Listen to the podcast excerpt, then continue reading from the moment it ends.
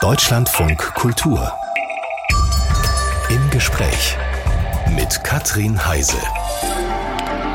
Und die wünscht einen schönen guten Morgen. Ich bin gespannt auf eine Stunde mit Melanie Kleins. Gespannt, weil Melanie Kleins sich nämlich einer Aufgabe widmet, über die die meisten wahrscheinlich ziemlich wenig wissen. Sie ist nämlich Adoptionsberaterin. Herzlich willkommen im Deutschlandfunk Kultur. Melanie Kleins, schönen guten Morgen. Guten Morgen. Frau Kleins, Sie sind Diplom-Sozialpädagogin und Sie sind systemische Familientherapeutin. Wer kommt zu Ihnen in diese Adoptionsberatung?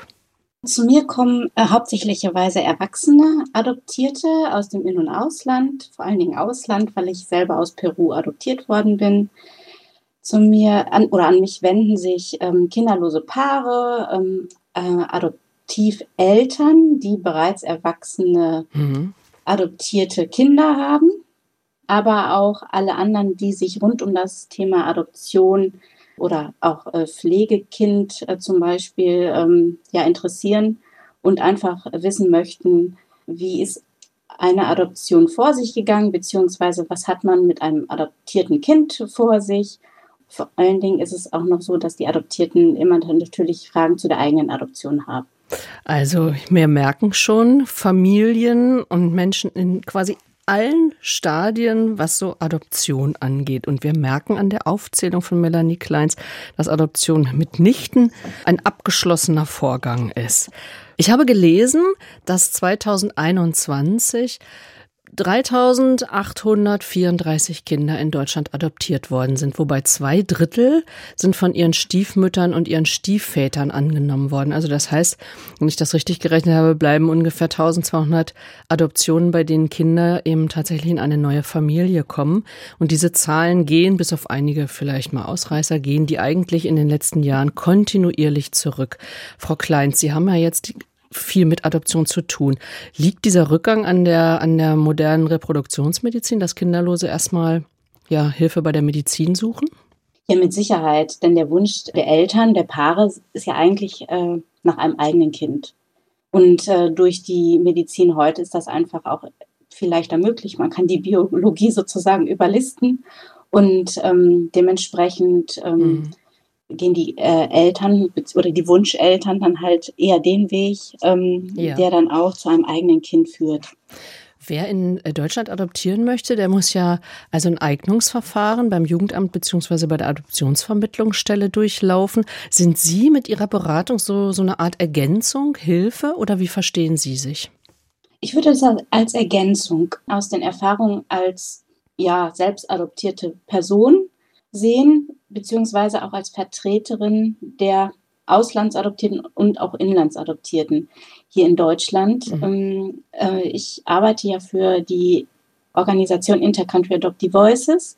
Im Ausland Adoptierte, also ein internationales Netzwerk für äh, im Ausland Adoptierte. Ja, genau. Wir selber haben ja recht viele Communities, äh, Gruppen, mhm. Austausch. Mhm. Und äh, so kann ich als adoptierte Person und aber in dem Falle mit meiner Profession äh, als Sozialpädagogin, Beraterin und Therapeutin, aber dann nochmal ganz anders, sage ich mal, einen Weg lenken, wie es sein wird, wenn man ein Kind adoptiert und ja. äh, was das Kind eben braucht. Äh, bleiben wir ganz kurz bei den ja, Eltern oder bei denjenigen, die Eltern werden möchten, die ähm, die sich um ein Kind kümmern möchten. Äh, es ist ja so, dass jeder Mensch oder jedes Paar, jeder Mensch, der, der in sein Leben ein Kind hineinlässt, übernimmt ja Verantwortung. Kinder sind immer unberechenbar. Jeder mhm. und jede sollte sich ja prüfen, bevor sie Eltern werden. Was unterscheidet eigentlich Adoptionswillige von werdenden Eltern? Oh, das ist gute Frage. Ähm, adoptionswillige Paare sind, sage ich mal, schon Wege gegangen. Da hat es vielleicht mit der ähm, Reproduktionsmedizin nicht äh, funktioniert. Da hat es auch äh, mit der Inlandsadoption nicht funktioniert. Und ähm, in dem Falle ähm, ist man dort schon Wege gegangen, die aber nicht zur Wunscherfüllung ja, oder es hat halt nicht funktioniert. Mhm. Und ähm, dementsprechend, sag ich mal, ähm, ist natürlich auch äh, ein Verlust des eigenen Wunschkindes schon ähm, auf dem Weg, gewesen. Das heißt, äh, man muss einfach sehen, dass äh, adoptionswillige Paare ja schon einen sehr großen Drang danach haben, ein Kind ja aufzunehmen beziehungsweise für sich zu äh, gewinnen mhm. und äh, dementsprechend ja auch ein wenig mehr Druck haben. Und wenn ich Sie und, richtig verstehe, ähm, auch einen Verlust zu verarbeiten haben. Das muss man sich ja vielleicht ja, auch genau. erstmal klar machen, ne? dass da ein Verlust ja. zu verarbeiten ist. Und zwar ein Verlust dann ja letztlich auf beiden Seiten, weil es heißt ja, die Trennung von der leiblichen Mutter ähm, gilt als frühkindliches Trauma. Unter ja. den leiden die Kinder, eins mehr, eins weniger. Und darum ist auch, das haben wir ja vorhin auch bei der Aufzählung bei Ihnen gehört, wer alles zu Ihnen in die Praxis kommt, Adoption bleibt ein lebenslanges Thema. Wobei es ja nicht mhm. immer tragisch oder dramatisch sein muss, oder? Also der Schmerz über den Verlust der Mutter, der herrscht ein Leben lang an. Das möchte ich auch hier so betonen, denn ähm, das wird ja bei Adoptivkindern oft eigentlich gar nicht gesehen und auch nicht anerkannt. Wenn in einer normalen Umgebung, sage ich mal im Freundeskreis oder Bekanntenkreis, irgendwo die Mutter stirbt, dann hat man unheimlich viel Mitleid mit dem Kind, weil es ja die Mutter ist, weil es das Liebste ist, was man auf der Welt hatte. Und bei Adoptivkindern ist es so, dass man eigentlich immer so sagt, ja, sei doch froh, dass du neue Eltern hast. Aber da wird nie der Verlust der Mutter oder auch der Familie gesehen und man wird immer eigentlich als Adoptivkind ähm, mhm. so dargestellt oder beziehungsweise als ja, man muss dankbar dafür sein. Mhm. Und ähm, da muss ich sagen, man ist halt wirklich ein Leben lang adoptiert und ähm, dieser Schmerz über diesen Verlust, über den liebsten Menschen, den man jemals hatte, den man aber der, nicht kannte in vielen Fällen? Ja, man kann, man kannte oder man kann ihn nicht verbalisieren. Mhm. Also der sitzt schon sehr tief drin im Herzen und man kann ihn manchmal aber auch einfach nicht benennen. Es fehlt was. Es ist so dieser berühmte schwarze Fleck, sage ich mal, auf der Seele, den man aber in dem Falle ähm, ja auch durch die Adoption nie benennen durfte und äh, auch nie verbalisieren durfte, weil es in den Adoptivfamilien ja natürlich immer eine neue Mutter gab und die neue Mutter damit ja eventuell auch verletzt werden könnte. Also das merken Adoptivkinder schon. Mhm. Also das ist interessant, was Sie sagen. Also wenn wir das jetzt mal so von wirklich ganz vorne anfangen, haben beide sowohl die Adoptiveltern als auch die adoptierten Kinder einen, einen äh, Schmerz zu verarbeiten. Von denen, die ihre Kinder abgeben, sprechen wir jetzt im Moment nicht. Bleiben wir mal mhm. bei den beiden. Ähm, wenn wir jetzt so auf das kommen, was der Staat dabei begleiten kann, da hat sich ja in den letzten Jahrzehnten auch sehr viel geändert. Die, ähm, weil Sie sagen, der blinde Fleck, da geht es ja oft auch später um ähm, im Leben eines adoptierten Kindes um die Aufarbeitung, um, um die Wurzelsuche nennt man das. Und inzwischen mhm. ist es geregelt, dass die Akten von Adoptionen 100 Jahre aufgehoben werden müssen. Das ist geregelt, dass 16, äh, mit 16 ist Akteneinsicht für adoptierte Kinder gewährleistet, auch ohne Zustimmung der Adoptiveltern. Also äh, genau das, was Sie eben gesagt haben, dass so, ein, so eine Verletzung der Adoptiveltern, dass da trotzdem die Kinder haben das Recht zu schauen. Und seit 2021 werden Familien, habe ich gelesen, auch angeschrieben und genau auf dieses Recht hingewiesen. Ist das ein Fortschritt in Ihren Augen? Grundsätzlich ist es ein Fortschritt, wenn die Kinder denn wissen und auch die Adoptiveltern offen dafür sind und offen mit der Adoption in dem Falle auch ähm, ja, damit leben. Die Adoptiveltern werden angeschrieben, nicht das Adoptivkind. Das muss ich auch nochmal so sagen, da das Adoptivkind noch nicht volljährig ist bekommt es also nicht persönlich diesen Brief. Das ist ja eigenartig, oder? Weil vor allem ja klargestellt, ja. ich habe das extra nochmal nachgelesen, klargestellt wird, dass eben 16-Jährige ohne Einwilligung, ohne Zustimmung der Adoptiveltern eben auch ihre Akten einsehen können müssen. Warum werden dann die Kinder nicht angeschrieben? Das ist die große Frage. Ja, der müsste man mal nachgehen. Halt Interessant. Nein, und dementsprechend können halt auch, sag ich mal, Inlandsadoptierte häufig ähm, nicht damit rechnen. Also wenn die Adoption nicht offen gemacht wurde, wenn die mhm. überhaupt wissen, ähm, um die Adoption wissen, dann kann man so einen Brief auch verschwinden lassen. Ja, da sind wir schon verschiedenen ja, Schwierigkeiten oder Problemstellungen auf der Spur, was Adoptionen angeht. Ein Schwerpunkt in der Beratung von Melanie Kleins liegt bei Auslandsadoption, haben wir jetzt auch schon mitgekriegt, das haben Sie häufiger erwähnt, weil sie nämlich selber mhm. aus Peru adoptiert worden. Was wissen Sie über Ihre eigene Herkunft, Frau Kleins? Meine Mutter ist äh, vier Monate nach meiner äh, Geburt gestorben. Ähm, ich bin danach, habe danach das Essen und Trinken eingestellt, bin äh, dementsprechend sehr krank geworden, bin dann äh, in ein Krankenhaus gekommen, anschließend in ein Kinderheim zum Aufpäppeln und bin dann aus diesem Kinderheim in äh, Peru in Abancay adoptiert worden. Wann, war, wann, wann sind Sie geboren? Ja, das ist offiziell 1978. Mhm. Und seit Ende 2017 weiß ich, dass es aber 1979 war. Dass, ähm, Ihr Geburtsjahr ist falsch aufgeschrieben worden. Ja, genau. Mhm. Ich habe also mittlerweile mehrere, also vier ähm, Geburtsurkunden, ja, die alle nicht stimmen. Es ist also so gewesen, dass ich durch meine Cousine, also meine leibliche Cousine, die ich eben 2017 das erste Mal kennenlernen durfte, ähm, die drei Monate älter ist, erfahren habe, dass das Alter nicht stimmen konnte, da wir zusammen auf der Babydecke gelegen haben. Ah. Und äh, bin dann auf die Idee gekommen, eben nochmal nachzuforschen. Und ähm, dann wurde mir so einiges klar, was ich in der Kindheit irgendwie schon vielleicht auch innerlich geahnt habe. Dann erzählen Sie uns mal, was wurde Ihnen klar? Also mit der Adoption, Sie sind adoptiert worden, haben Sie gesagt, aus dem Kinderheim heraus. Da war nicht alles offenbar so, wie es, ja, man es sich vielleicht wünscht. Oder was haben Sie da ja. rausgefunden? Also meine Adoptiveltern haben schon immer erzählt, oder meine Adoptivmutter hat es insbesondere immer erzählt, dass ich eigentlich gar nicht zur Adoption äh, freigegeben werden sollte, dass ähm, ich dort zum Aufpäppeln war. Und ähm, ja, ein anderes Kind, was sie halt adoptieren wollten, ist aber vor Ankunft eben verstorben. Und ähm, ja, da musste Ersatz her. Die Schwestern dort im Kinderheim hatten dann sich überlegt, da ist ein Vater ähm, mit sehr vielen Kindern, Witwer, und das ist das jüngste Kind. Da könnten wir doch mal anfragen, ob er nicht Lust hat, das Kind in dem Fall abzugeben. Mhm. Daraufhin ist mein Adoptivvater mit einem Rechtsanwalt und ähm, einer Nonne hoch in die Anden gegangen und hat in dem Falle meinen Vater überredet, eben die Unterschrift unter die Adoptionsfreigabe zu geben. Das heißt, in dem Falle war es so, dass man dann das Sorgerecht auf die Heimleitung übertragen hat und die Heimleitung hat dann ein zur Adoption freigegeben. Das ist äh, 2009 nochmal, ähm, ja, habe ich meine Herkunftsfamilie gefunden und da hat mein leiblicher Vater mir das auch nochmal gesagt, dass er also sich schämt und dass er auch da sehr traurig drüber ist, dass ähm, die Versprechen, die damals auch gemacht worden sind, also es wurde versprochen, dass ich mit 20 Jahren nach Peru zurückkehre, dass regelmäßig Fotos von mir geschickt werden und auch Berichte, wie ich mich entwickle.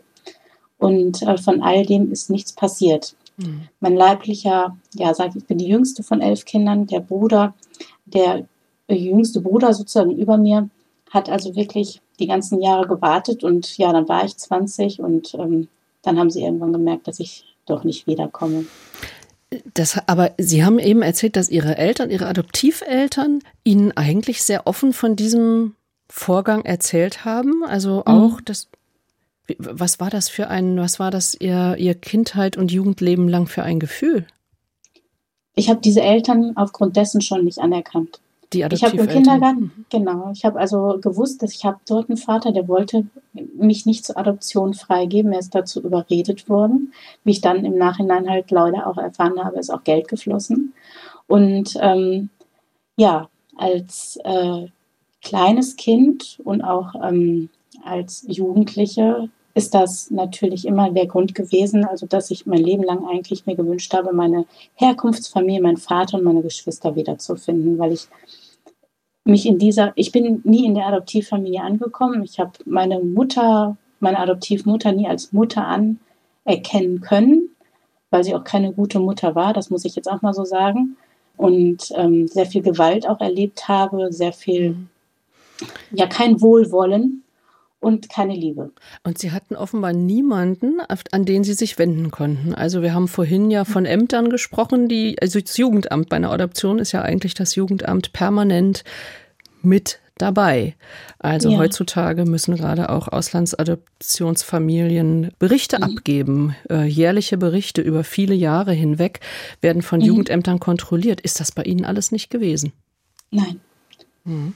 Das äh, war damals so, man konnte noch nach Peru fliegen und äh, ja zu dritt oder zu viert wiederkommen. Also in meinem Falle war es zu viert. Ich habe noch einen anderen Bruder. Insgesamt habe ich ähm, drei adoptierte Geschwister, zwei aus Peru, eine aus Chile und äh, der letzte Sohn ist noch der eigene Sohn meiner Adoptiveltern gewesen.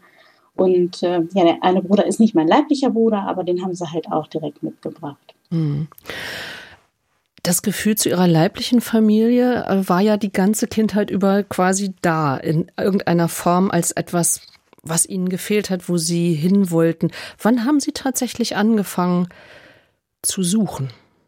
Ich habe es immer verdrängt, aber nach der Geburt mhm. meines ersten Kindes, meiner Tochter, ist es so gewesen, dass ich ähm, ja sehr traurig geworden bin eine kurze Zeit, weil ich irgendwie gehofft hatte, dass ähm, sie mir ähnlich sieht. Also sie sah aus wie ein Indio-Baby, das bin ich, aber ich habe gesehen, sie sieht aus wie der Papa. Ja, das hat mich, in, ich weiß nicht warum, ich, ich, das hat mich auch gewundert und ich habe mir das eigentlich auch gewünscht. Also ähm, zwischenzeitlich habe ich sogar geträumt, dass dieses Kind blond wird, ähm, wie der Papa. Und ähm, ja, aber es hat doch was mit mir gemacht, dass ich irgendwie was gesucht habe, was, sage ich mal, so von mir ist. Mhm. Also ich habe eine wunderbare Tochter. Ich merke auch immer wieder, wie ähnlich sie mir charakterlich ist. Und ich habe auch einen wunderbaren Sohn, wo das auch häufig, also wirklich ganz klar ist, ja, die sind von mir, ähm, sehen aber mir überhaupt nicht ähnlich. Und ähm, ich glaube, diese Ähnlichkeiten, das ist das, was, wonach ich mein ganzes Leben lang gesucht habe. Ja. Also Mimik, Gestik war unglaublich, als ich meine ähm, Familie 2009 wiedergefunden habe. Auch Charakterzüge, auch äh, Hobbys, äh, ja, so ähm, Berufswünsche. Ähm, ja, ich habe das alles so abgefragt und für mich war es also wirklich total ja erfreulich, dass da, dass es Menschen gibt, die mir ähnlich sehen mhm. und wo andere auch mal sagen, du siehst ja aus wie deine ältere Schwester. Zu Gast ist Melanie Kleins, Adoptionsberaterin, selber adoptiert, die uns eben ihre Geschichte erzählt hat. Ähm, Wann, Frau Kleins, reift eigentlich in Ihnen der Wunsch, dass Sie Ihre Erfahrungen auch weitergeben wollen, dass Sie anderen vielleicht helfen können oder irgendwas machen müssen, dass Sie ähm, also als Therapeutin sich mit diesem Thema beschäftigen wollen? Wann, wann kam dieser Gedanke? Das war eigentlich ein purer Zufall. Also ähm, da war ich noch mit meinem Sohn schwanger und da hatte ich eigentlich gedacht, ich mache einfach mal so ein 30 Jahre danach Treffen. Meine Eltern hatten, also meine Adoptiveltern hatten sich damals mit anderen äh, Adoptiveltern immer regelmäßig getroffen.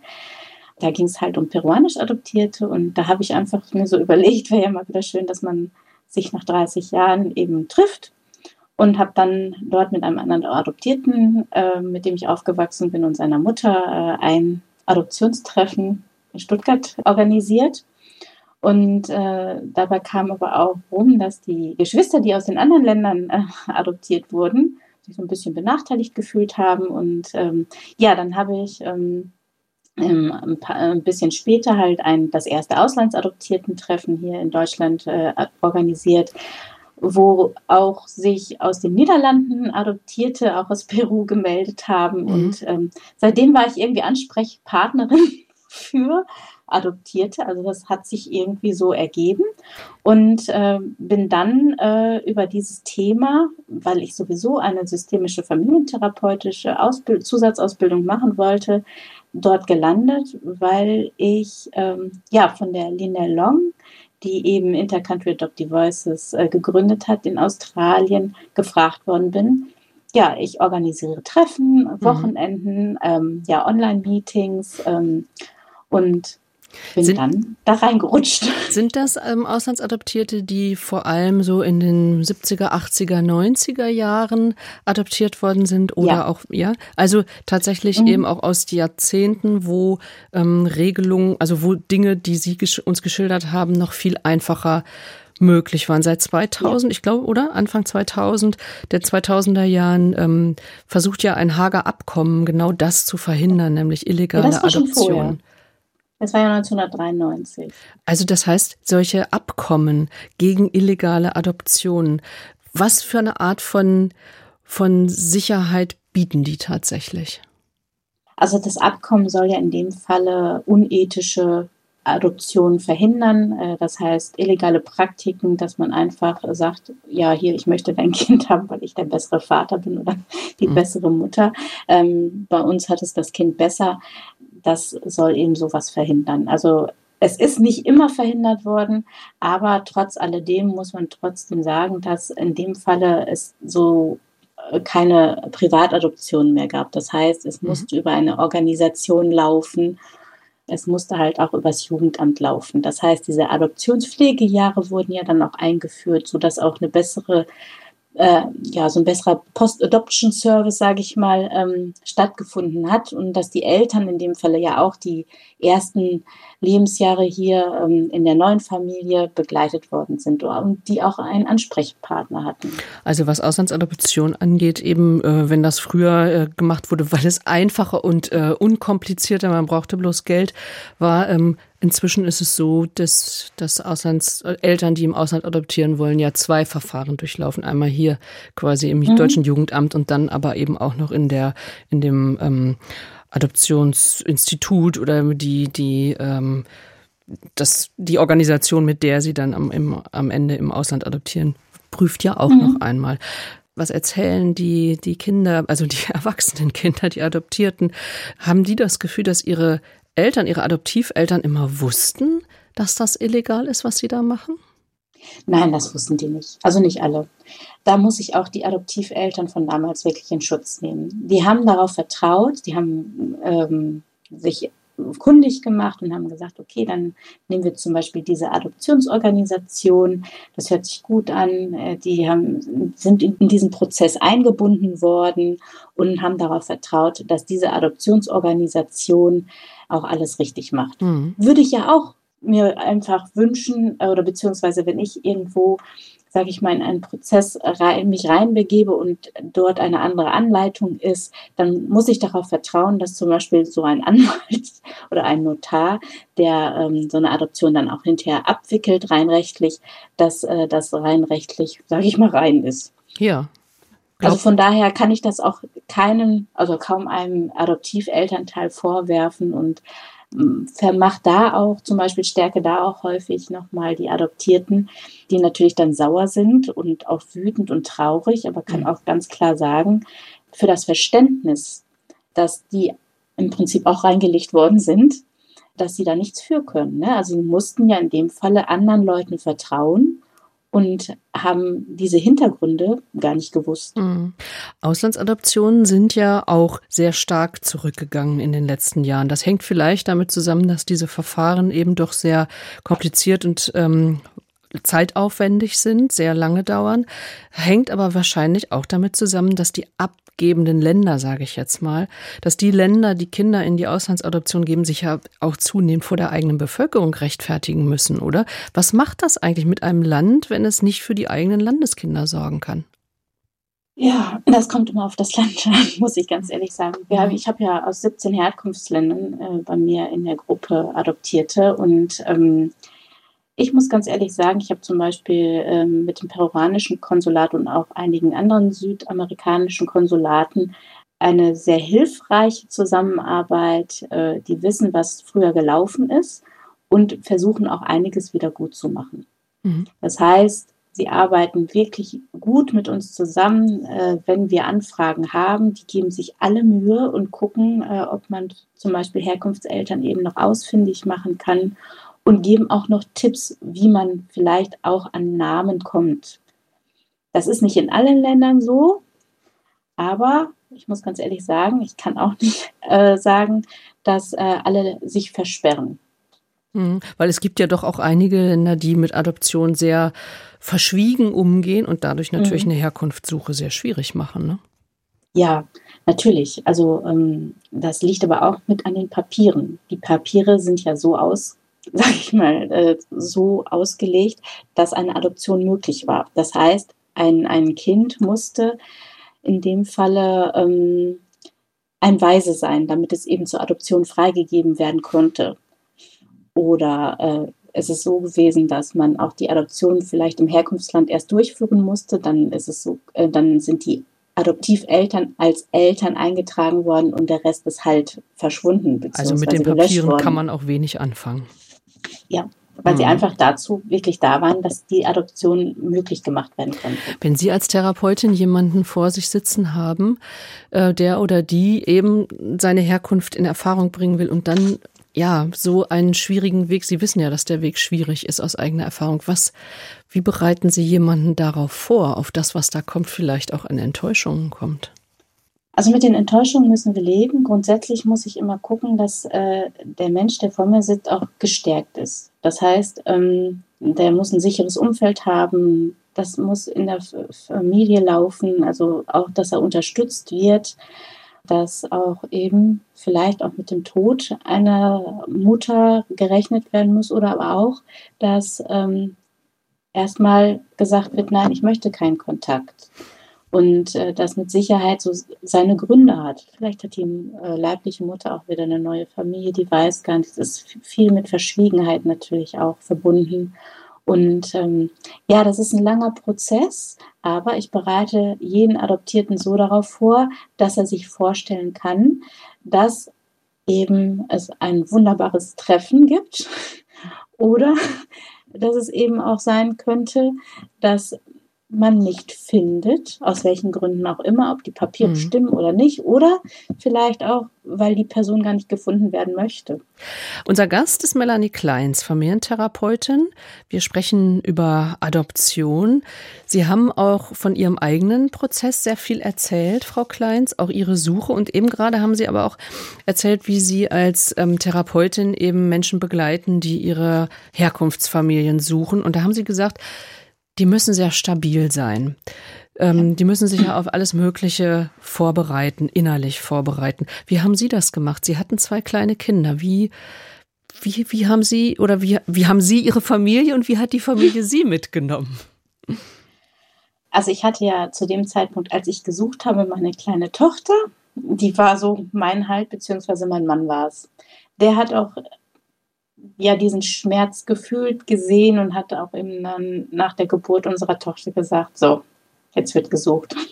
Er war, er hat gesagt, jetzt wird gesucht. Ja, mhm. so, jetzt wird gesucht. Er wusste das, es war eigentlich nie groß Thema.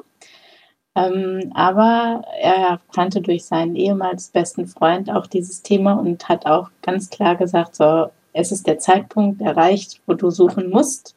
Mhm. Und ähm, ich unterstütze dich dabei. Ich habe äh, dann meine kleine Tochter noch gehabt, ähm, die war dann in dem Fall zwei Jahre alt. Die war natürlich auch ganz gespannt auf den Opa. Sie haben erzählt, ich suche, ich suche deinen Opa oder ich suche mein, was haben Sie ja, genau. erzählt? Mhm. Ich habe ich hab wirklich gesagt, ich suche meinen Vater und deinen Opi. Und, Weil sie ähm, wusste ja, sie hat einen Opa. Also wie, wie macht man einem kleinen Kind ja. das eigentlich klar? Ich habe ihr das von klein auf an erzählt. Also mhm. sie ähm, hatte ähm, da, glaube ich, nie irgendwie groß fragen, weil ich ihr das schon so offen erzählt habe, dass ich eben woanders herkomme, dass ich adoptiert worden bin und ähm, dass sie aufgrund dessen zum Beispiel auch einen spanischen Vornamen trägt. Mhm. Und auch meinen eigentlichen äh, Vornamen, also mein, den, der, äh, der Name, den meine Eltern mir in Peru gegeben hat, den hat sie als Zweitnamen, damit also der ist halt sie, nicht verloren ist sie, ist sie gleich damit äh, aufgewachsen, ja. genau. Und konnte dann äh, sich quasi an der, an der, ja, an der Spannung ähm, auf den Opa, auf den anderen Opa ähm, mhm. irgendwie dran beteiligen. Jetzt ähm, haben Sie ja gesagt, die Frage nach der Identität, die begleitet ein, eine Adoptierte, einen Adoptierten ein Leben lang. Sie muss ja nicht positiv gelöst werden, wenn zum Beispiel, wie Sie ja vorhin gesagt haben, die leiblichen Eltern nicht gefunden werden oder wenn mhm. die Herkunftsfamilie, wenn das schwierig ist, also wenn man da vielleicht überhaupt sich gar nicht mit identifizieren kann oder eben die auch keinen Kontakt wollen. Wie, was, was passiert denn dann? Also wie, wie bin ich dann mit meiner Identitätssuche, an welcher Stelle bin ich da? Ja, da ist man an einer sehr unglücklichen Stelle. Ne? Also ähm, wir haben leider, also im schlimmsten Fall ist es so, dass eben die Suizidrate recht hoch bei Adoptierten ist, weil nicht gefunden werden kann, aus welchen Gründen auch immer. Und ähm, da gucken wir einfach immer, ähm, dass wir den Adoptierten, die Adoptierte stärken und dass sie sich hier eine Familie aufbauen, dass sie hier ab einem gewissen Punkt ist man ja grundsätzlich für sich selbst verantwortlich und muss halt gucken, welchen Weg man geht. So, jetzt ist aber, sind aber die Adoptierten an so einer Stelle angelangt, wo man einfach nicht mehr weiß, was mache ich jetzt mit mir und meiner Herkunft? Was mache ich mhm. mit mir und meiner Identität? Und äh, da muss man einfach Wege finden und vor allen Dingen fehlt einfach der Halt und die Sicherheit. Und das muss man einfach zusammen mit ihm selbst erarbeiten, dass dieser Mensch gestärkt wird und auch positiv in die Zukunft blicken kann. Also Sie würden sagen, so ein Prozess immer mit Begleitung. Ja. Mhm.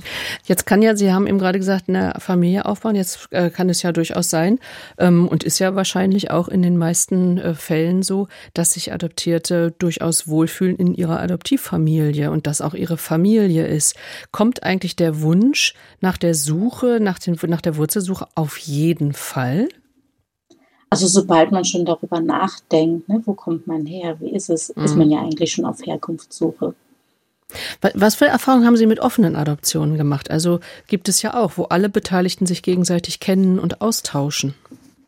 Sehr gute. Also das, was man hört und was ich auch ähm, heran, also was an mich herangetragen wird, Kinder wissen, woher sie stammen und sie wissen auch vielleicht, warum die Adoption in dem Falle für sie gut war.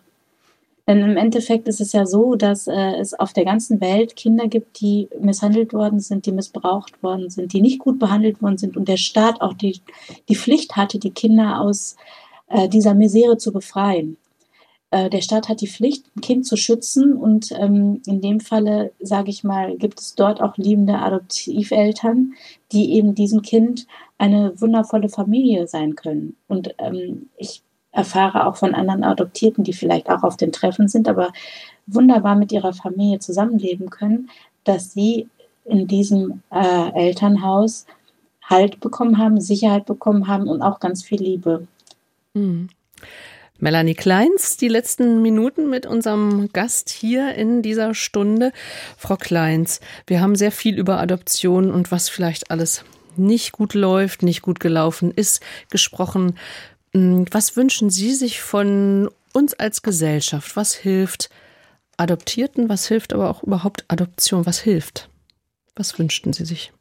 Grundsätzlich äh, würde ich mir wünschen, dass die Dankbarkeit in den Hintergrund rücken sollte. Also von uns Adoptierten wird immer sehr viel Dankbarkeit erwartet.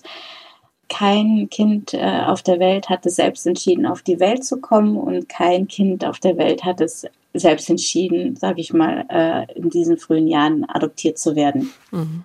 Und von daher, also wenn man sagt, man ist adoptiert worden, dann sind zum Beispiel jegliche Fragen, wie ist das für dich, zu viel. Die sind zu viel. Es ist, ja. Mhm. ja, also es ist einfach sehr intim und wenn der Mensch selber drüber sprechen möchte, ist das okay aber man sollte nicht zu sehr bohren, weil es einfach ein tief sitzender Schmerz ist und auch was sehr Privates. Wenn man mit dem eigenen Partner darüber spricht, fällt es vielen schon schwer, aber ähm, ich muss sagen, äh, was ich mir von der Gesellschaft ebenso wünsche, ist einfach nochmal die Anerkennung, was man auch für einen Lebensweg vielleicht äh, so hinter sich hat. Und äh, dass man das einfach stillschweigend vor sich hin trägt. Anerkennung von Lebenswegen. Das ist das, was sich Melanie Kleins wünscht. Was hilft wahrscheinlich auch jenseits von Adoptionen, dass wir einfach ja, die genau. Lebenswege anderer Menschen anerkennen. Frau Kleins, ich danke Ihnen ganz herzlich für dieses Gespräch hier ich im Deutschlandfunk Kultur. Ich wünsche Ihnen einen schönen Tag.